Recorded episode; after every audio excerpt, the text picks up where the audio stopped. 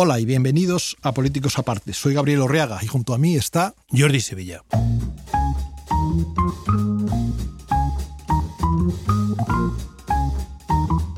Para estar al corriente de todos nuestros episodios, síguenos a través de la plataforma donde escuchas tu podcast, a través de redes sociales o visita nuestra web politicosaparte.com. En nuestro episodio de hoy tenemos los buenos datos económicos del año pasado y la preocupación por la desaceleración que se anuncia para este año, la complicada tarea de recuperar el consenso entre PP y PSOE, y para finalizar comentaremos el arranque de la era Milei, marcado por un libertarismo radical que persigue reformar los sistemas políticos, económicos y sociales de Argentina. Así que prepárense para un viaje un tanto atípico donde esperamos ofrecerles un análisis singular, conversaciones estimulantes y nuevas perspectivas. Buenos días, Gabriel, y, feliz año. Buenos días, feliz año. Bueno, nos toca nos toca continuar con, nuestra conversación, ¿no? Y, en enero parece que lo que toca es hablar de economía para empezar, de la cuesta, de, enero. y de las perspectivas económicas del año, que, como pasa siempre me parece a mí, pero seguro que tú tienes más y mejor criterio, son inciertas, ¿no? No, sé si son buenas o malas, pero inciertas. Siempre las previsiones económicas fin, eh, tienen mucha incertidumbre alrededor, pero quizá este año se presenta especialmente confuso. ¿Tú cómo, cómo lo ves? ¿Cómo vienen las cosas? Siempre decimos que los, que los economistas predecimos muy bien el pasado, ¿no? no tanto el futuro, pero es verdad que se ha ido incrementando el nivel de, volatilidad, llaman unos, de incertidumbre, eh, llaman otros, porque cada vez más eh, el desempeño económico de los países eh, está mucho más interrelacionado con el desempeño económico de los demás países, es decir, la capacidad que tiene un país de ir a su bola es menor, mucho menor ahora que hace unos cuantos años, y por otro lado, todo depende en este momento más que nunca de esto que llamamos la, geopolítica, ¿no? Es decir, que, que se cierre o no eh, al, paso de, barcos de, mercancías eh, el Mar Rojo, pues, pues te encarece el transporte mm, de una semana para otra de una manera brutal y por tanto vuelves a tener subida de precios, etcétera, etcétera, ¿no? O que mm, eh, la, guerra de Gaza eh, se extienda o no, etcétera, etcétera. Es decir, que depende de muchas cosas, pero con todas esas incertidumbres, lo que los economistas decimos ceteris paribus, es decir, si nada más cambia, yo creo que tenemos que reconocer que el año 23 en general lo hemos cerrado mejor de lo previsto. Eh, fue un año en el que había mucho temor eh, fundado, yo no digo que no, la inflación, la guerra, la subida de tipos de interés, etcétera, pero que al final eh, Europa en general, ¿no? y también España, lo ha pasado mejor de lo previsto. Y en el caso de España, y aquí quiero hacer un asterisco nota a pie de página que lo digo siempre, para mí el que las cosas vayan bien no es apoyar al gobierno, y para criticar al gobierno no tienes por qué decir que las cosas van mal. Yo veo cómo van las cosas y luego criticas o no al gobierno es otra cosa totalmente distinta. ¿no? Pero es verdad que hemos terminado al menos con cuatro récords históricos. ¿no? Primero, récord de empleo, de ocupados afiliados a la seguridad social. Este es un dato. Hemos terminado también con, con un año récord para el sector turístico y una cosa tiene mucho que ver con la otra curiosamente, pero hemos terminado también con un récord de beneficios bancarios, a pesar de todos los temores que generó el impuesto, y hemos terminado también con un récord de deuda pública por simplificar en cuatro grandes eh, variantes. A pesar de eso, pues todos los demás problemas los seguimos viendo. Pero es cierto, es cierto que, que se ha ido desacelerando la economía a lo largo del año pasado y empezamos este año en principio con poco impulso. Creo que este año la desaceleración todo el mundo está de acuerdo y la única, la única discusión es si no pasa nada de, lo, de, los peligros que pueden pasar que afecten a costes y por tanto a inflación, yo creo que a mitad de año el Banco Central Europeo va a empezar a bajar tipos y eso va a reanimar mucho la actividad económica, el consumo y sobre todo la inversión. Si no, pues podemos incluso encontrarnos que lo que hay es una nueva o mantenimiento o incluso subida de tipos. ¿no? Pero estoy convencido que al final, repito, salvo que ocurra algo que no está en este, un cisne negro que se dice, este año 24 es posible que lo terminemos también peor que el 23, pero mejor de lo previsto ahora. Hmm. No, es cierto que el, que el 23 eh, yo creo que, que, ha mejorado todas las previsiones, yo creo que ese es un, dato objetivo. ¿no? Y, es también evidente que, los factores de incertidumbre externa son, son importantes, porque los, sobre todo los, dos conflictos eh, bélicos, ¿no? tanto Ucrania como, como Oriente Próximo, son dos conflictos que al margen de, digamos, de su drama particular y de su circunstancia, los dos tienen un impacto en, en digamos, global muy fuerte por distintas razones. ¿no? Los dos afectan mucho a los precios de la energía. y pueden evolucionar en muchos caminos. Y, en este momento es imposible casi saber. ¿no? Pero yéndonos a lo, a lo más interno, hombre, la, el otro factor que, que, todavía no has apuntado es el, el de la economía pública, ¿no? Mm. el de las cuentas públicas. Mm. Porque es verdad que, estos años pasados son años eh, donde se han amortiguado los efectos de la crisis gracias a una expansión muy fuerte del gasto público y una bajada muy fuerte de tipos de interés, sosteniendo una demanda pública muy fuerte. Y ahora, poco a poco, porque luego esas cosas nunca son tan drásticas como se anuncian, pero poco a poco llega el momento de, de ir recomponiendo el equilibrio en las cuentas públicas. ¿no? Y ahí España no lo tiene fácil. No lo tiene fácil porque el incremento del gasto público ha sido muy notable. En buena medida es un gasto público estructural, no es un gasto público coyuntural, anticíclico, sino que es un gasto que, que se queda, que se consolida. Los salarios públicos han subido mucho, eh, se han expandido en fin, muchas partidas de gasto. Y, y, luego los, los ingresos tributarios han tenido un comportamiento excepcional los dos últimos años. Es decir, hay una recaudación, claro, parte por el efecto de la inflación. Y claro, todo eso eh, ahora cede. Es decir, ni, ni, los ingresos van a seguir evolucionando al ritmo que venía haciendo, ni los gastos van a bajar para ajustarse a, la nueva circunstancia. ¿no?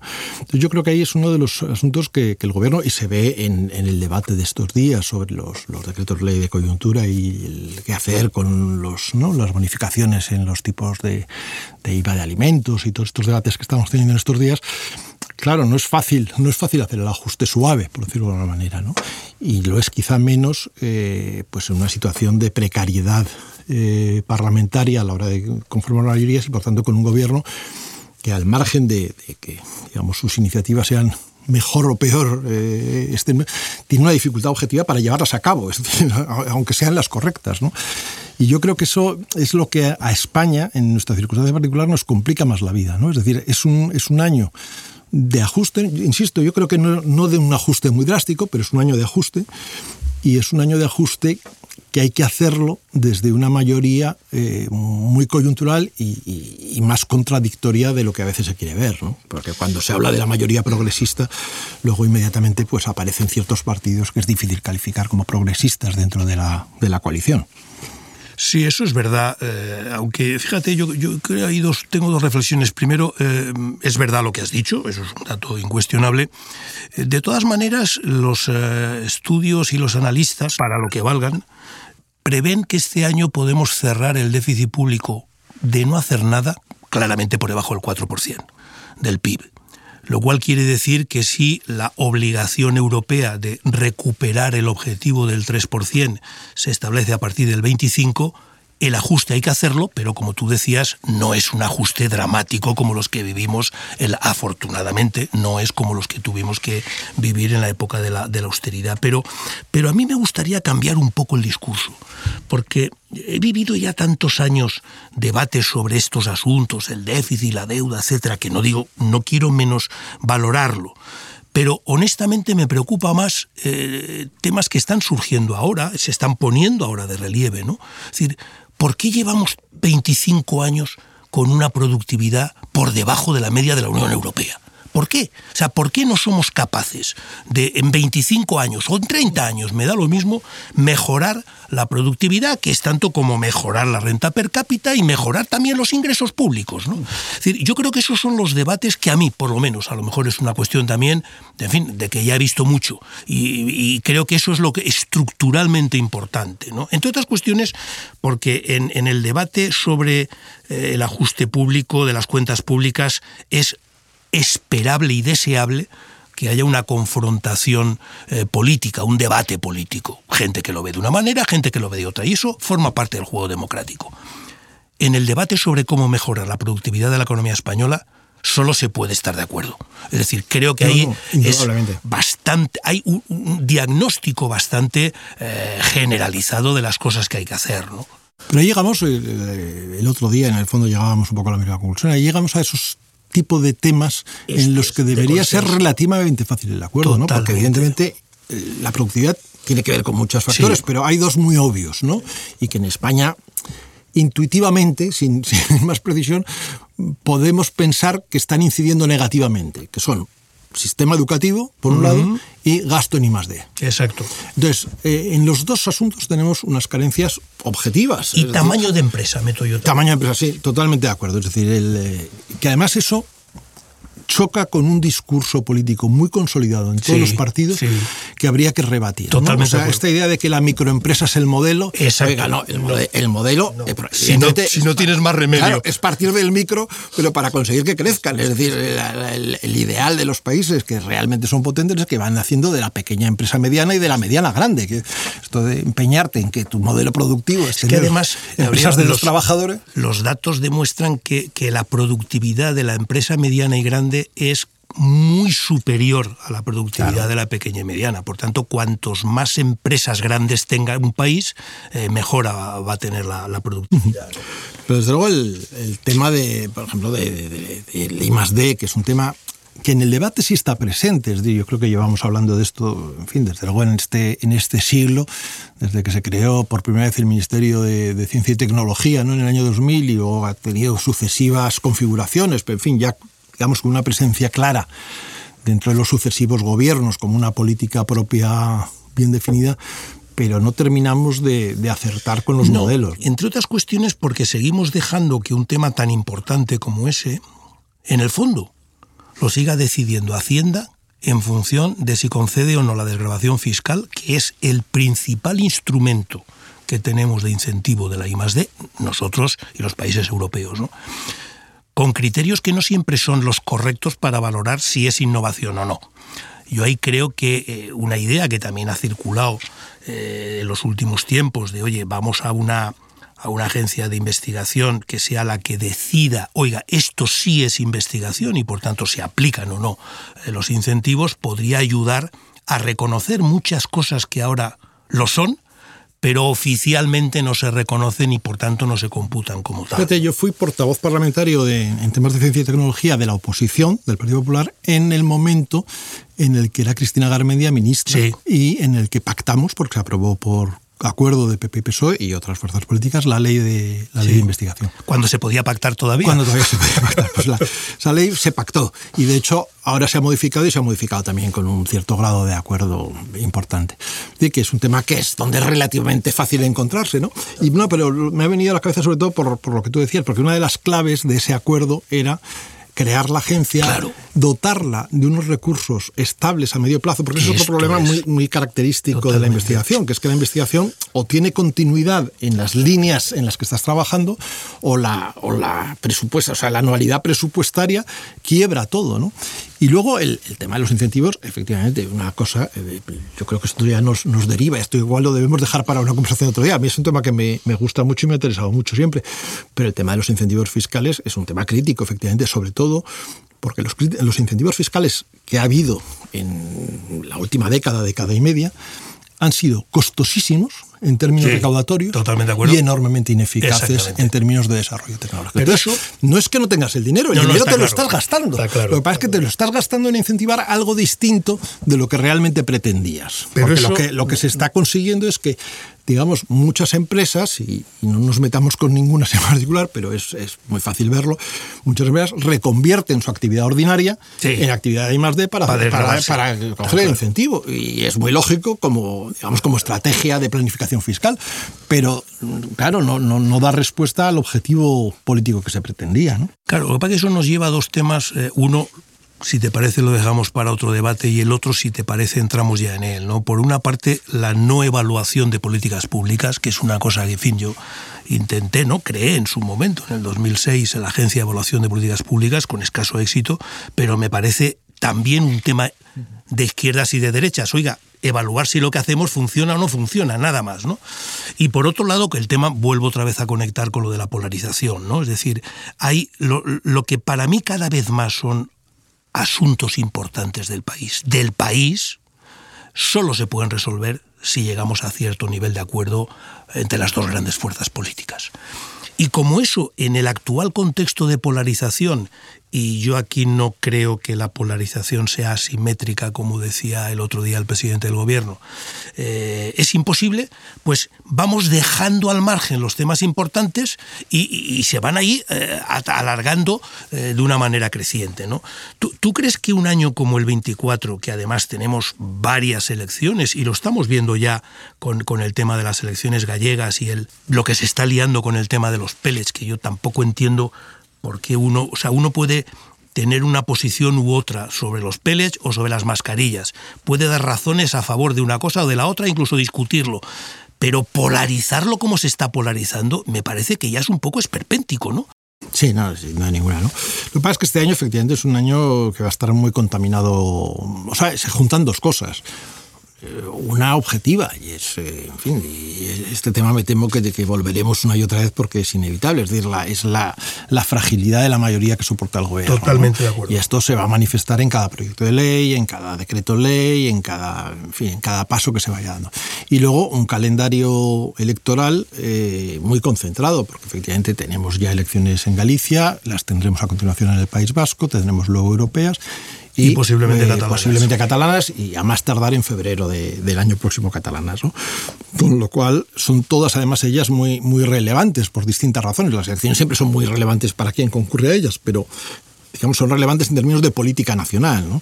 Eh, y en el caso de las europeas, de política europea, porque probablemente, y ese es un tema también del que podríamos hablar en algún momento, van a cambiar las mayorías parlamentarias del Parlamento Europeo y, y, eso puede abrir unas dinámicas distintas a las que han sido eh, una constante en las últimas décadas en la Unión Europea, ¿no? que era básicamente el Parlamento Europeo como un Parlamento de consensos y no está tan claro que lo que mm. vaya a salir de las próximas elecciones sea ese Parlamento de consensos.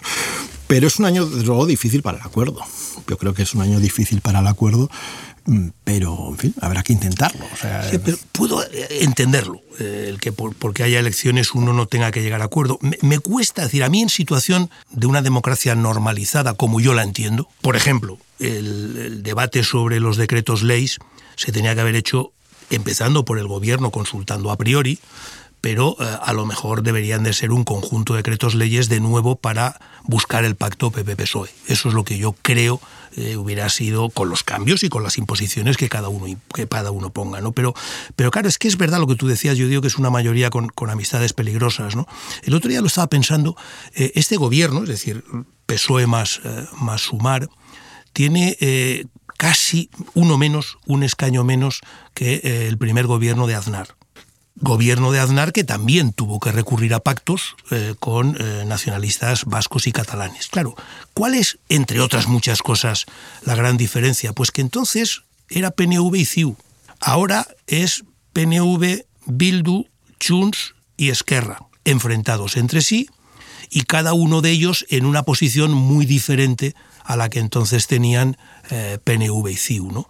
Por tanto, ante una realidad similar en el sentido de que no hay mayoría suficiente y necesitas, y a mí no me parece mal que necesite recurrir a otros eh, grupos minoritarios, el problema es que esos grupos minoritarios catalanes y vascos a los que está recurriendo ahora no se parecen en nada a la situación que teníamos en el, cuando era el PNV y CIU. Y eso es lo que convierte mm. todavía en más inestable eh, esta, esta legislatura, porque además, como hemos dado el salto al trampismo y al aparentar, lo importante no es eh, solo conseguir que en una negociación con el gobierno yo meta un par de cosas, eso ha ocurrido siempre, sino que quede claro que le he obligado al gobierno a ponerse de rodillas y a aceptar. O sea, es que es una manera de negociar, en fin, claramente insultante para el común de los mortales, quiero pensar, ¿no? Mm. Otro día había un artículo interesante, aunque desde mi punto de vista profundamente equivocado, pero no en el título. El título, hablando de, las, de los gobiernos de coalición y de las posibilidades de colaboración, decía algo así como España no es Alemania, ¿no? Sí. Y, y efectivamente España no es Alemania. Yo creo que eso eh, también a veces en, los debates y cuando, digamos, el, el, origen de la reflexión que hacía el articulista era, bueno, eh, que los alemanes no entendían por qué en España no había una mayor colaboración entre los países centrales, entre los partidos centrales. ¿no? Claro, la diferencia entre España y Alemania es exactamente la estructura de partidos políticos. Y eso no se puede ignorar porque eso efectivamente es un condicionante eh, muy particular nuestro. Es decir, en Alemania ¿Qué es lo que ocurre? Hombre, hay dos partidos, digamos, excluidos de los acuerdos, uno por la extrema derecha y otro por la extrema izquierda, para simplificarlo, ¿no? Pero claro, en medio hay cuatro fuerzas políticas. Es decir, hay conservadores o democristianos, hay socialdemócratas, hay verdes, que son unos verdes pragmáticos, por decirlo de alguna manera, y hay liberales y por lo tanto de, ese juego de, cuatro fuerzas se hacen coaliciones de dos, a veces socialdemócratas democristianos, a veces de tres, eh, democristianos con liberales, eh, socialdemócratas con verdes y liberales. hay una combinatoria eh, que, que genera mayorías con partidos, digamos, que están claramente eh, insertos en el sistema, que no lo cuestionan y que obviamente introducen los sesgos propios de cada fuerza política cuando forman parte de, las mayorías. Claro, aquí eso no ocurre. O sea, aquí el problema es que hay dos partidos centrales y luego una multitud de partidos que se sitúa realmente eh, algunos abiertamente fuera del sistema, es decir, porque lo que quieren es simplemente desagregar la nación y, tal, y otros quizá no tan evidentemente fuera del sistema, pero eh, en el borde. Digamos, en el borde del sistema. ¿no? Entonces, claro, los acuerdos son muy difíciles, son muy difíciles, porque los acuerdos en el centro, por decirlo de alguna manera, es decir, la, gran coalición que, en España siempre se habla, cada X años aparece como, como... Claro, la gran coalición en España tiene el problema de que le deja la alternativa a los radicales. Y eso es enormemente arriesgado, porque claro, si fracasa la gran coalición, la alternativa es la destrucción. Y, yo creo que eso hay que entenderlo. Es decir, es, es, un problema de muy difícil. Es verdad que ha habido fuerzas políticas que precisamente han surgido con bajo esa idea y esa realidad y decir, bueno, lo que tengo que crear es una fuerza política intermedia. Pero lo cierto es que eso en España no, ha, funcionado nunca. No ha, no ha funcionado nunca. Y ha habido varios intentos, pero no, no, no, no, no ha Yo, yo, estoy de acuerdo, de hecho, yo nunca, por, el argumento que no es menor, de que siempre tiene que haber una oposición eh, con capacidad de llegar al gobierno, yo, yo nunca he defendido eh, un gobierno de coalición, PP-PSOE, nunca. Pero sigo defendiendo que hay asuntos en los que solo se puede resolver si se ponen de acuerdo. Lo hablábamos el otro día. Oye, es imposible que se resuelva la financiación autonómica de España con la estructura territorial que tenemos y con la estructura de partidos que tenemos sin un gran acuerdo PP-PSOE que gobiernan entre los dos la mayoría de las comunidades autónomas y el gobierno de España. O sea, es que es imposible. Por tanto, yo sigo defendiendo que sí que hay asuntos en los que tiene que haber ese gran acuerdo. Oye, lo que hablábamos antes, la consolidación de las cuentas públicas, más subiendo impuestos, eso es debatible y es discutible y hay opiniones. Y es bueno que se enfrenten. Yo no, yo no quiero un consenso total sobre todo. Bueno, no quiero. No me parece razonable esperar. Yo muchas veces creo que, que en este momento parte, parte de la radicalidad que desde mi punto de vista eh, caracteriza al PP, está precisamente muy, muy, muy determinada por la existencia de Vox. Es decir, yo creo que si en un futuro próximo eh, Vox, por decirlo de alguna manera, se reintegrara en el PP, como siempre ha estado, que siempre se había dicho en España sigue habiendo extrema derecha, pero el PP la tiene, fue uno de los grandes, de los grandes activos que se le atribuyó a Fraga y Barne, ¿eh?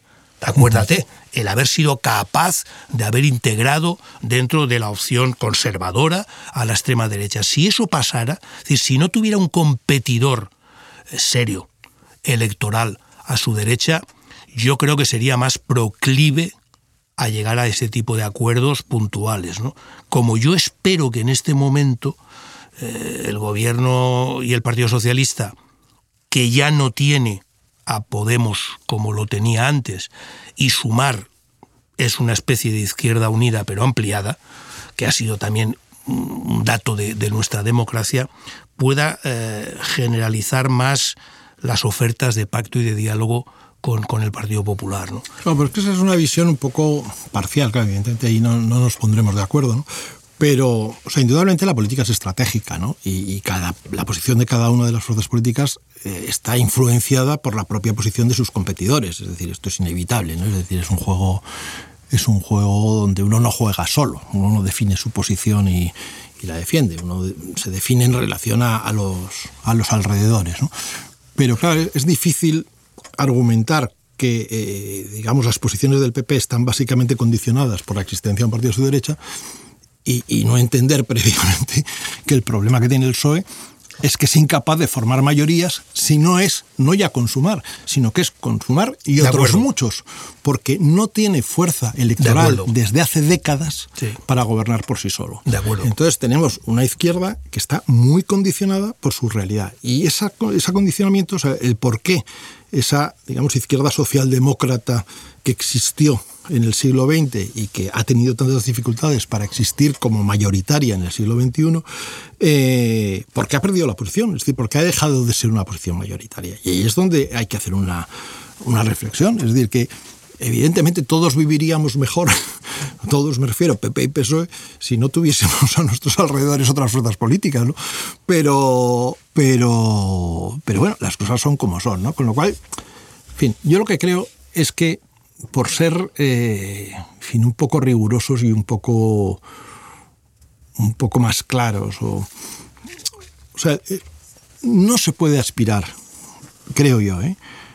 A tener acuerdos estables de ninguna naturaleza si no se crean previamente unas bases de confianza entre los partidos. Eh, eh, clarísimo. Y esas bases de confianza hace mucho tiempo que dejaron de existir. Totalmente de acuerdo contigo. Eh, y el primer en los dos sentidos. En los dos sentidos, sí, sí. Entonces, el primer problema es, reconstruir eso. Es decir, o, que, que yo, en fin, no, no no tiene mucho sentido hablar de personas, pero, pero yo recuerdo cuando he tenido alguna responsabilidad, qué diferente es el trato con unos y con otros de tus opositores, ¿no? Es decir, hay un tipo de opositor con el cual tú te sientas y dices, oye, mira, en esto no nos vamos a poder de acuerdo porque pensamos distinto, en esto sí, y en esto Hombre, si nos movemos los dos un poco, pues igual, oye, pues nos movemos tal cual, oye, y luego si tenemos que salir y, acentuar las discrepancias para que se vea tal, pero, pero lo que podemos pactar lo dejamos pactado.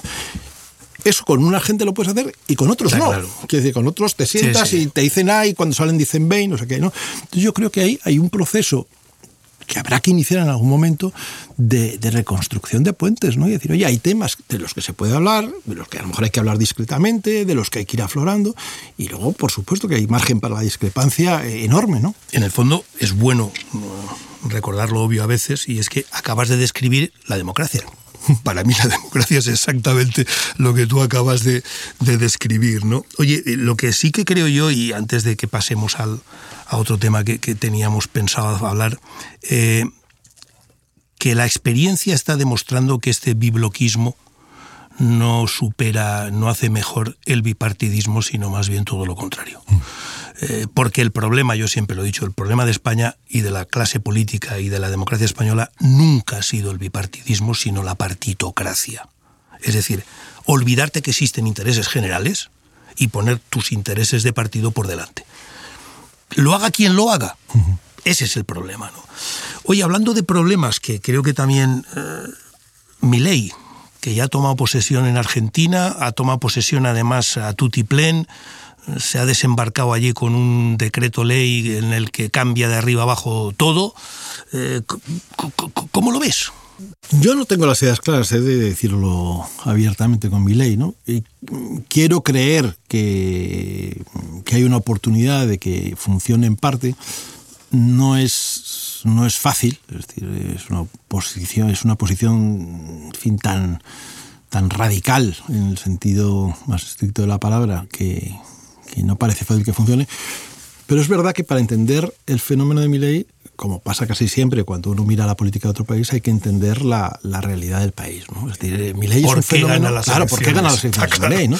Y, y Milei ganó las elecciones. Yo, la verdad es que a mí me apasiona la política argentina y he tenido además oportunidad en, en, en varias ocasiones de participar de alguna manera cerca de ellas. Eh, Argentina es un país inmensamente rico, con una riqueza natural enorme, con una población culta, eh, con una... Yo la primera vez que, que viajé a América, no a América, porque había estado en Estados Unidos antes, pero vamos, a, a, a Latinoamérica, fue eh, a Buenos Aires, aterricé, eh, porque entonces aterricé en el aeroparque, me acuerdo perfectamente que es el aeropuerto que está, digamos, casi en el centro de la ciudad, ¿no? Y, y me quedé fascinado. Es decir, cuando salí del aeroparque en un taxi para ir hacia el hotel y entré en, en, en, Buenos Aires, es como si entras en París, ¿no? Sí, o sea, sí, es, una, es, una, ciudad espectacular, preciosa. Entonces, claro, tú llegas allí y luego ves que todo es un desastre y que no funciona nada y que... Entonces, claro, el, el, el ciudadano argentino tiene una frustración acumulada de décadas decir, oye, vivo en un país tal, yo soy una persona eh, culta, eh, leída, eh, viajada, viajada con una clase, una élite cosmopolita importantísima. ¿no? Y aquí no conseguimos que funcione nada, ¿no? Entonces yo creo que esa frustración es la que lleva a Milei. Claro, Milei va con un programa que, que al menos sobre el papel se podría calificar casi como de narcocapitalista, que, decir, mm. que es mucho más que digamos, lo que podemos entender por un programa liberal en el sentido de la Europa continental. Eh, claro, eso no es fácil que, que, arranque en ningún sitio, ¿no? Pero, en fin, yo en este momento eh, le quiero dar un voto de confianza. A, por otro lado, mi ley tampoco es mi ley, es decir, no, él no tiene no, mayoría no, parlamentaria. Claro. La mayoría parlamentaria la conforma básicamente con, con un partido, digamos, equivalente al Partido Popular, por simplificar las cosas, es decir, con el centro derecha convencional eh, argentino y, por lo tanto, a la hora de, de traducir en iniciativas concretas, eh, digamos, su programa de gobierno, probablemente habrá un aterrizaje hacia la realidad y la sensatez y, la, capacidad de ordenar las cosas que espero que funcione. Yo, desde luego, no, nada deseo más que, que en Argentina funcionen las cosas, pero insisto, es un país que me, me encanta y, y, que me parece que tiene una potencialidad enorme y es una lástima Hay que. un que economista no muy célebre y que sabía bastante de, de Argentina, Dorbush, que es un economista americano, que decía que Argentina es un país subdesarrollado por méritos propios. O sea, que se habían empeñado ellos no en hacerlo así. ¿no? Yo, yo coincido contigo, porque yo estoy muy eh, preocupado de, de, de, de, entender las cosas, ¿no? Y es evidente que si Milley gana o si Trump eh, ganó o puede volver a ganar es por algo hay algo que no ha funcionado. Y yo creo que ese no funcionar del sistema, en este caso argentino, y este hartazgo respecto a ello, lleva a una opción como esta. ¿no? Claro, el problema es que yo creo que es bueno, eh, y eso hay que entenderlo, porque volver otra vez a lo anterior no es solución. Pero claro, tal y como estamos viendo, eh, está ocurriendo, al menos de momento, con mi ley, como suele ocurrir con los populismos. Y es que acaban en autocracias porque él en el fondo lo que ha hecho es, incluso lo ha pedido formalmente, eh, cerrar el Congreso. Es decir, Manu Militari, eh, entre comillas lo de Manu Militari, que en Argentina este tema hay que tratarlo con mucho cuidado. Pero en fin, eh, imponer por la fuerza, de manera unilateral, los decretos desde el gobierno. ¿no? Claro, eh, cargarse la democracia para mí es muy importante mantenerla. Yo creo que ese, refiero, ese, riesgo no existe. O sea, que yo creo que hay que ser consciente que, o sea, que, que si algo caracteriza a Pero lo ha pedido. Claro, exacto. Lo que, pero digo, si algo le caracteriza en lo que le conocemos de estos sí. últimos meses son las bravuconadas sí. ¿no? y las eh, declaraciones absolutamente estentóreas. Y, pero, insisto, o sea, yo creo que ahí la mayoría con capacidad para gobernar es una, es una mayoría bastante más sensata que lo que uno puede deducir si escucha es... ¿Entenderías así una cosa que para mí fue sorprendente? Bueno, yo sí que había tenido bastante contacto con la gente de Macri. Eh, ¿Que Macri le apoyara? Porque a mí aquello me dejó, eh, no, no, lo entendía, al principio ah, no lo entendí. Yo he de reconocer que a mí también me sorprendió eh, y, y, creo, visto, visto, o sea, toro pasado, creo que, que ha sido un acierto. Uh -huh. Ha sido un acierto en la medida en que yo tengo la impresión, insisto, yo, tenemos que darle un poquito de tiempo, ¿no? pero yo creo que efectivamente el peso de, de, del partido de Macri eh, es, es, importante o sea, la, la conformación del gobierno, insisto, y es el que compone la mayoría parlamentaria, es decir, que, que al final actúa como un elemento moderado, o sea, que, yo creo que la lectura que hace en un momento dado Macri es eh, lo que me demuestran las primarias es que hay una demanda de cambio muy fuerte, esa demanda de cambio no pasa por nosotros, no pasa no pasa por mi partido y por lo tanto, bueno, voy a tratar de encauzar esa alternativa dentro de un marco de sensatez. Sí, ¿no? Con, una, eh, con un agravante y es que, claro, es, arriesgado. Es verdad lo que has dicho. Es montarte en el tigre, para entendernos, no es cabalgar al tigre. La amenaza de cambio, pero en el fondo también es un sentimiento antiperonista muy fuerte en la gente de Macri, en el equipo Macri, y que yo describo, ¿eh? no, no, no me atrevo a juzgar, porque en fin, creo que los peronistas se lo han ido ganando a pulso seguramente a lo largo, a lo largo del tiempo. ¿no? Gabriel, si te parece, eh, nos quedamos aquí con muchos temas, eh, con lo cual prometemos volver y prometemos volver con, con temas al menos tan interesantes. Lo bueno, lo bueno de esta conversación es que siempre hay muchos temas de los que hablar, o sea que, que podremos continuar con ello. Incluso no estar de acuerdo y, como siempre decimos, sin insultarnos ni, ni faltarnos. Hasta la próxima. Hasta la próxima.